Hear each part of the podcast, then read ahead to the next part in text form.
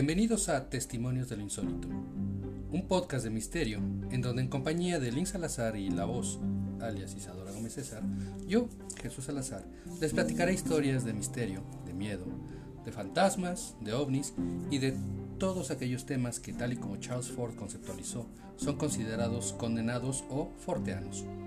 Condenados porque por su extrema extrañeza se prefiere ignorar antes de tratar de entender su naturaleza para encontrar una explicación racional.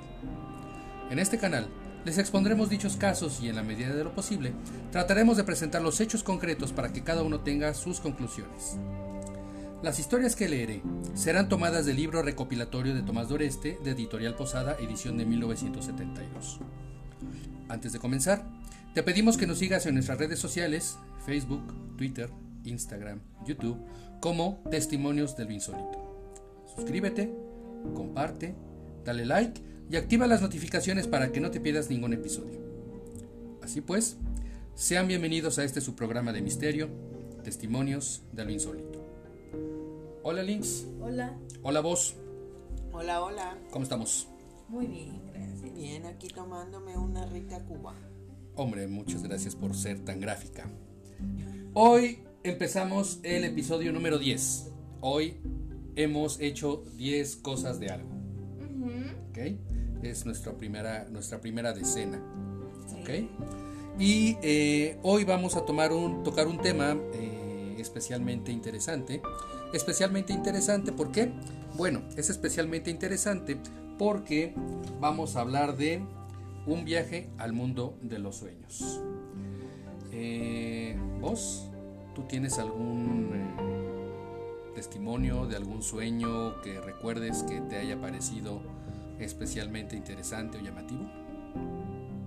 Una horrible. ¿Horrible pesadilla? Sí, una pesadilla. ¿Nos puedes contar? Sí, estábamos escuchando de hecho algo de, de ángeles y ángeles del demonio. Ok. Entonces me quedé dormida y en mi sueño vi cómo volteaba un ángel y iba atrás de mí, o sea, era un ángel del demonio. Desde ahí se me quedó la sensación y se me quedó la cara del ángel. Ok. Pero ahí también de la forma tan rápida en la que se acercó a mí. Ok. Muy bien. ¿Links?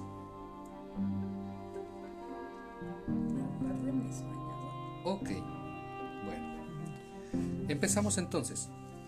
Un viaje al mundo de los sueños. ¿Por qué dice la Biblia? ¿Por qué dedica la Biblia tanta importancia a los sueños de algunos famosos personajes y por qué razón la interpretación de esos sueños va unida a futuras calamidades? ¿Por qué en las antiguas tradiciones y a lo largo de la historia se menciona a cada instante el importante papel que desempeñaron los sueños en todas las decisiones? ¿No será porque desde las épocas más remotas el hombre contempló con temor la posibilidad de vivir al mismo tiempo dos existencias, además de que sus visiones oníricas habrían de influir de algún modo con su presente o en su futuro? Los casos que presentaremos a continuación son en gran parte el anuncio de catástrofes que se produjeron fatalmente. Pero también los sueños presentan a veces la mejor cara de una moneda. Predicen ventura y felicidad o nos permiten ver hechos que sucedieron y de los que no teníamos noticia. El sueño que salvó al inspector. Veamos en primer lugar un sueño que produjo un positivo beneficio a su autor. Sucedió el 3 de mayo de 1884, cuando el inspector John Sweeney dormitaba en su oficina de Scotland Yard, en, los, en Londres. Nunca le había ocurrido antes quedarse dormilado en su asiento, pero no fue eso lo único extraño. De pronto, una fuerza misteriosa lo despertó y lo impulsó a abandonar el edificio. Ese presentimiento le salvó la vida, pues minutos más tarde estallaba una bomba a unos pasos de donde estuvo sentado. Gracias a sus sueños, o estando en trance, halló que podía descubrir actos criminales y a partir de entonces Scotland Yard comenzó a tomar en serio toda clase de investigaciones parapsicológicas, es decir, del llamado sexto sentido que pudieran ayudar a la justicia. ¿Cómo qué te pasó? Algo así como de doctor. Algo así parecido, pero confuso. Ok. El niño que regresó de la tumba. Otro caso de sueño que produjo buenos resultados sucedió en 1865 en una granja de Wisconsin, Estados Unidos, y giró en torno a Max Hoffman, un niño de 5 años que había enfermado de cólera. El médico que examinó al pequeño dictaminó que nada podía hacerse y tres días más tarde Max moría y era enterrado en el cementerio local. La noche siguiente, la madre del niño sufrió una aterradora pesadilla. Soñó que Max se había movido en su ataúd y luchaba por escapar de su, angosta prisión. Despertó gritando e imploró a su esposo que fuera a abrir la tumba. Pero el señor Hoffman opinó que el sueño fue causado por la emoción sufrida. Pero como volviera a asustarla el mismo sueño, insistió ante su marido. Y el señor Hoffman decidió acudir al cementerio en compañía de un vecino. Los hombres trabajaron a la luz de una linterna que colgaron de un árbol. Cuando finalmente abrieron el ataúd, hallaron el cuerpo retorcido del niño, tal como lo vio la madre en sueños. No había señales de vida en el pequeño. Por el padre, llevó el cuerpo a casa del doctor. Después de una hora de esfuerzos, el niño, a quien habían dado por muerto, abrió los ojos. Una semana después, Max Hoffman se había recuperado por completo. Vivió hasta los 80 años en Clinton, Iowa, y entre sus posesiones más preciadas estuvieron siempre las asas metálicas del ataúd, donde pasó dos días con sus noches cuando todavía era un niño de 5 años. Imagínate eso, o sea, que te, entierren vivo. ¿Y por qué la madre soñó al niño que se movía y que se retorcía? Tal vez hay algún tipo de conexión extrasensorial que no alcanzamos a entender todavía entre madre e hijo. Ajá, seguro. Que, los hace conectar. Y ahorita vamos a ver ejemplos de esto. Un salvamento en alta mar. Otro caso que podría parecer milagroso fue el sucedido a Robert Bruce, escocés de 30 años, de, profesor, de profesión oficial de a bordo, en un barco mercante que hacía la ruta Liverpool-Canadá. Estaba calculando el rumbo del barco en el camarote del capitán cuando creyó sufrir algo que tomó por una alucinación. Le parecía estar soñando despierto cuando vio un rostro en la ventanilla. Era alguien desconocido que le susurraba, Ponga rumbo al noroeste ponga rumbo al noroeste. El rumbo no se apartaba mucho de la ruta normal, y cuando Bruce contó al capitán la extraña aparición, decidieron de común acuerdo seguir durante un par de horas el rumbo sugerido. No había transcurrido una hora cuando el vigía divisó un barco atrapado entre los hielos. Llevaba detenido varios días y la salvación llegó en el último momento. Lo que más sorprendió a Bruce fue reconocer en uno de los pasajeros al misterioso rostro que solicitó su ayuda una hora antes. ¿Qué explicación dar al insólito mensaje?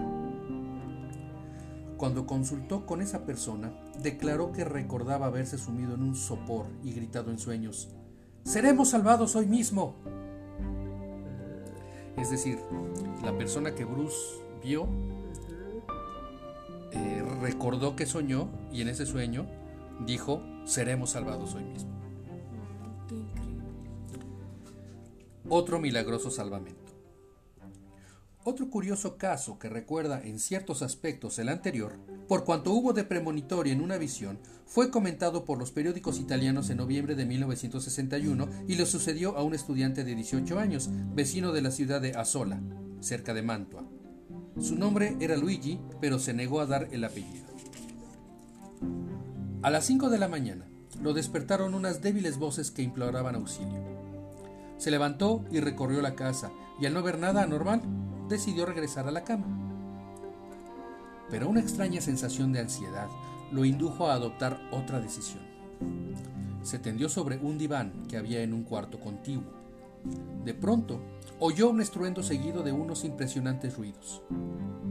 Era el techo de la estancia donde estuvo durmiendo antes que se había desplomado. La cama, los muebles y todos los demás enseres quedaron sepultados bajo un montón de escombros. ¿Qué le hubiera sucedido al joven Luigi de no haber seguido ese gesto instintivo? El niño que pidió ayuda. También en Italia sucedió este otro sueño, gracias al cual una madre impidió a su hijo morir de hambre. La señora María Luongo Cortese, que vivía en Nápoles, despertó sobresaltada al amanecer del día 7 de septiembre de 1943. Junto a ella estaba su hijo Tancredo de 8 años. Aquello resultaba sumamente extraño, dado que el niño debía encontrarse en un campamento escolar situado a bastante distancia del lugar. Pero lo que más preocupó a la señora fue el aspecto de su hijo. Tenía la ropa hecha jirones y parecía hambriento, y de pronto la imagen se desvaneció. La señora Cortese quedó muy intranquila, segura de que la visión presagaba algo funesto. Se armó de valor y partió en busca de su hijo. Por fin, después de un largo viaje, doblemente penoso por hallarse Italia en guerra en aquellos años, encontró a su hijo reducido a la miseria, condición que vivió a la miserable condición que vio en sueños. ¿Fue un hecho irracional la que asaltó a la angustiada madre? ¿Estaba segura de que su hijo estaba en malas condiciones y por eso su subconsciente hizo aparecer al niño? ¿O apareció este en realidad? ¿Qué habrá sucedido? Apareció. Ok. Tal vez apareció. ¿Ustedes ubican, han escuchado de Johann Wolfgang Goethe, No. escritor alemán? ¿No? La aventura de Goethe. A un amigo del gran poeta alemán Goethe, el consejero Johann Friedrich Rochlitz de Leipzig, le sucedió en cierta ocasión una curiosa aventura en la que también intervino el genio literato. Desde Frankfurt, donde vivía, el consejero Rochlitz se había trasladado a Weimar para visitar a su amigo, pero no lo encontró en casa. Poco antes, Rochlitz había sido sorprendido por un aguacero y tenía la ropa completamente empapada. Una vez a cubierto de la lluvia, pidió que le prestaran la bata de Goethe y sus zapatillas. Se acomodó en una butaca y sin darse cuenta cayó en profundo sueño. En el curso del mismo, vio a su amigo en el camino de Belvedere y le pareció que Goethe le dirigía la palabra en esos términos. Y cito: Frederick, amigo mío, ¿qué haces en Weimar? ¿Y cómo es que saliste a pasar con mi bata y mis zapatillas? Parecían sueños sin importancia, como tantos otros, pero los hechos demostraron que no fue así. Mientras Rochlitz soñaba, Goethe, ignorando su llegada, se hallaba en compañía de un tal Clem en el camino de Belvedere y con los ojos bien abiertos tuvo uno de esos sueños en los cuales suceden cosas invisibles para los demás. Le pareció ver a su amigo Rochlitz avanzar hacia él, vestido con su bata y calzando sus zapatillas, y entonces le dijo las mismas palabras que el otro escuchó. Podemos imaginar el estupor de Clem, que no veía a nadie y estaba convencido de que Goethe se le había trastornado el juicio. Es decir, Rochlitz estaba durmiendo y soñando que le decía eso a Goethe, y Goethe estaba de viaje, de regreso a su casa, cuando, cuando vio a su amigo con su bata y con sus zapatillas acercarse a él y le dijo, pero ¿por qué usas mis zapatillas y mi bata? No, Mientras el otro pues estaba escuchando nada más a. Goethe que estaba hablando con alguien que no estaba ahí presente. ¿Qué tal? Ay, nanita. Podemos pensar que esto es alguna especie de broma o de tomadura de pelo cuando están implicados gente tan importante como Goethe. No creo. Es un poco complicado pensar en eso. Sí, no, no. Y sin embargo, vamos a hablar ahora de Carl Gustav Jung. Si ubican a Carl Gustav Jung. Carl Gustav Jung fue discípulo de. eh, de. Ay, se me acaba de ir el nombre. De. De. Este. El padre de la, del- de la- del psicoanálisis, Freud. Mm. Eh, Jung fue discípulo de Freud. Y Jung fue también el- la persona que acuñó eh, un término más científico para las casualidades, que son las sincronicidades. ¿Ok? Para la gente en general decimos, ay, eso fue una casualidad. ¿No? Que se encontraron dos personas que estaban Ujú. necesitando verse por alguna razón y se encontraron, ay, qué casualidad. no es una casualidad, es una sincronicidad. Y la sincronicidad se explica en términos más científicos y en términos más psicoanalíticos. Ajá. ¿ok? Sin embargo, este fue un sueño que tuvo Jung.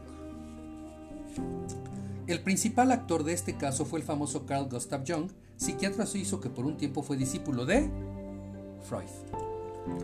Una noche de verano, en el año de 1924, mientras dormía en su casa de Boldingen, fue despertado por el rumor de unos pasos ligeros. A continuación huyó una música lejana que se iba acercando, algo así como el eco de unas risas y unas canciones. El hecho le pareció muy extraño puesto que vivía en un lugar bastante apartado. Se levantó y se aproximó a la ventana. No había nadie abajo. Reanudó el sueño y de nuevo lo asaltaron las voces y los rumores y por fin las notas de un acordeón. Esta vez se sintió molesto. Pero al abrir la ventana violentamente tampoco vio nada, solo la noche tranquila y serena iluminada por la luna.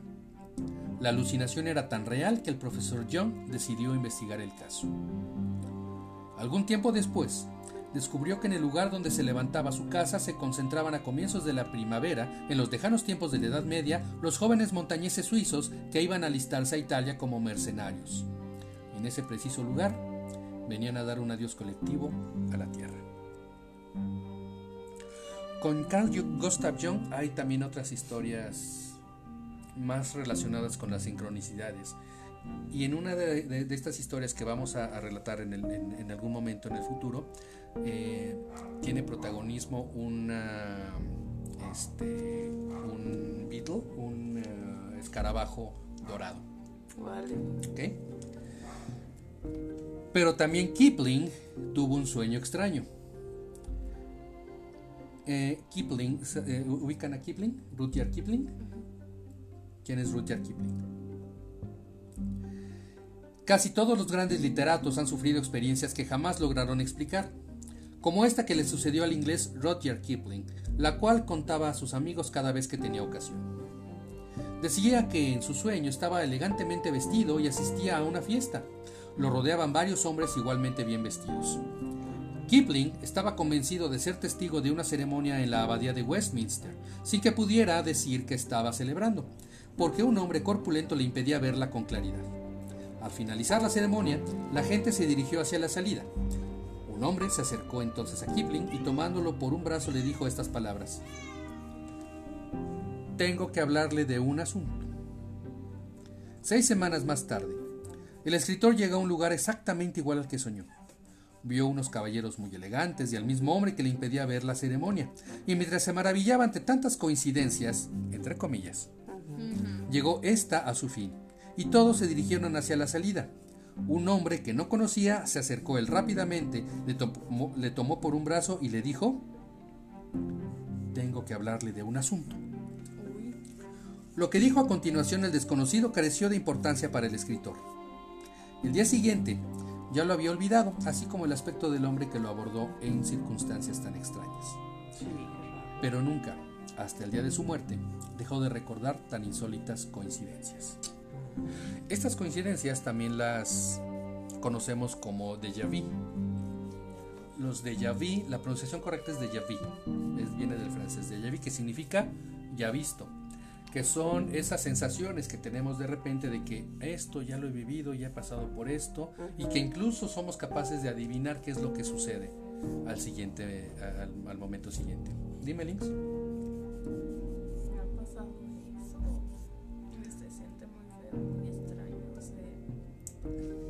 Como recordando como tu vida pasada, pero no es tu vida pasada. O sea, te quedas así de. ¿Qué ha pasado aquí? De, O- re- Ajá. de repente son sensaciones más o menos eh, incómodas. Raro, se siente raro. Se siente raro, exactamente. Pero este, bueno, a mí sí me ha pasado, pero a mí no se me hace como incómodo. Ok. Es así como que, ay, ya lo conocía, siento que ya te conocía o, por una plática, ¿no? Sí, las, las sensaciones y las experiencias O son estás en un lugar y de repente, ah, esto como que ya lo había vivido. Como recordando tu. Ah, son varias las teorías. ser, Son varias las teorías de los déjà vu, que pueden ser vidas pasadas, pueden ser circunstancias muy parecidas que habías que viviste en el pasado y que como son circunstancias muy parecidas eh, lo, lo, lo, lo registras como que ya lo habías eh, visto y entonces como que sientes cierta angustia en fin son diferentes este Me ha pasado en el centro.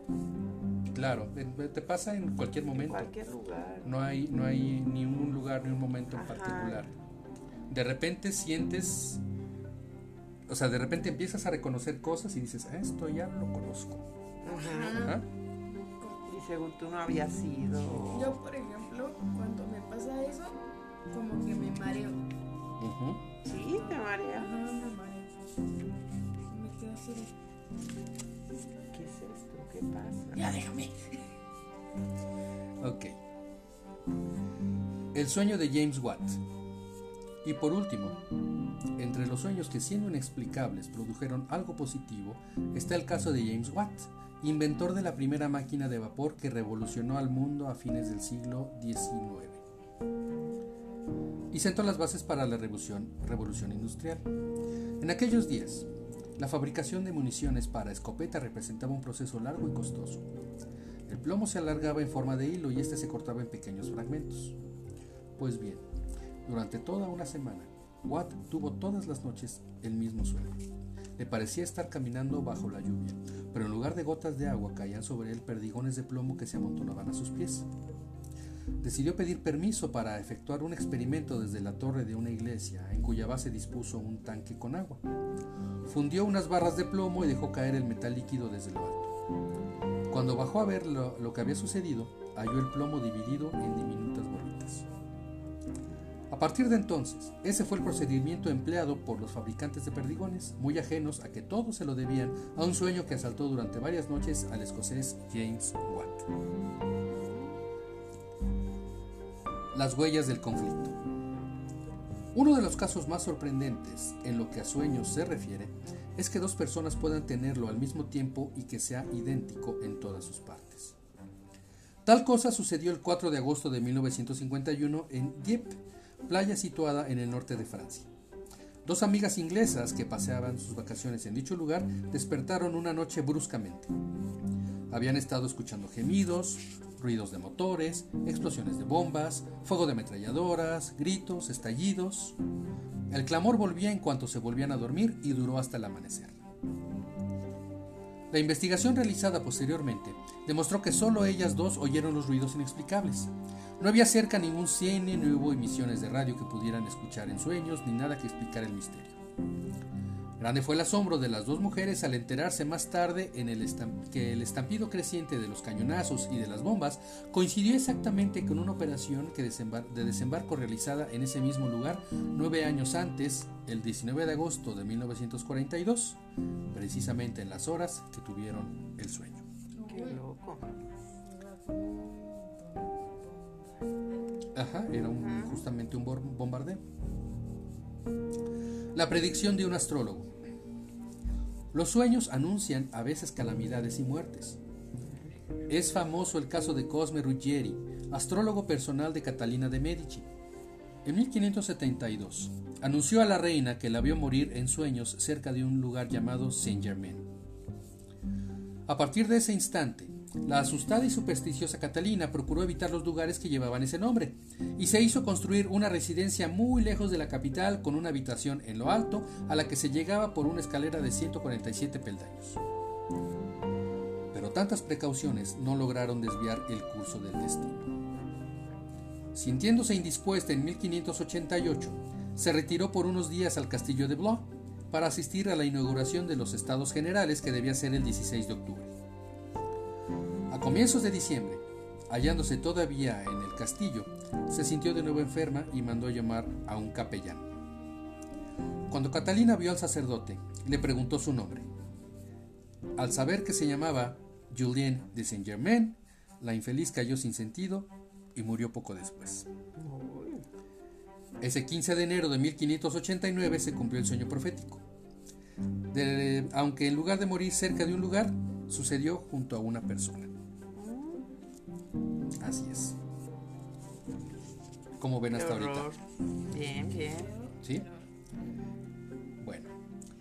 Eh, dejamos aquí eh, la primera parte de un viaje al mundo de los sueños y la siguiente, en el siguiente episodio vamos a empezar con un caso que le sucedió a Giuseppe Garibaldi, revolucionario, insigne revolucionario italiano. ¿Ok? Venga. Entonces vamos a dejar eh, hasta aquí este episodio por el día de hoy. Muchísimas gracias por eh, acompañarnos eh, en, este, en esta emisión. Links, gracias por tu participación y por tu compañía. ¿Puedes por favor decirnos en qué redes sociales te podemos encontrar? Sí, claro. Me pueden encontrar en Instagram como Lin Salazar, en Facebook como Lin Salazar.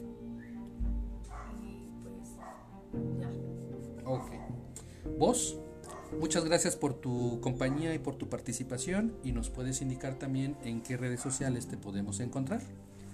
Claro que sí, en Facebook como... Ay, ay, ay. como Isa y como Shibunei Fashion y en Instagram como eh, Makeup. City Makeup. Ok. Muchas gracias por su participación.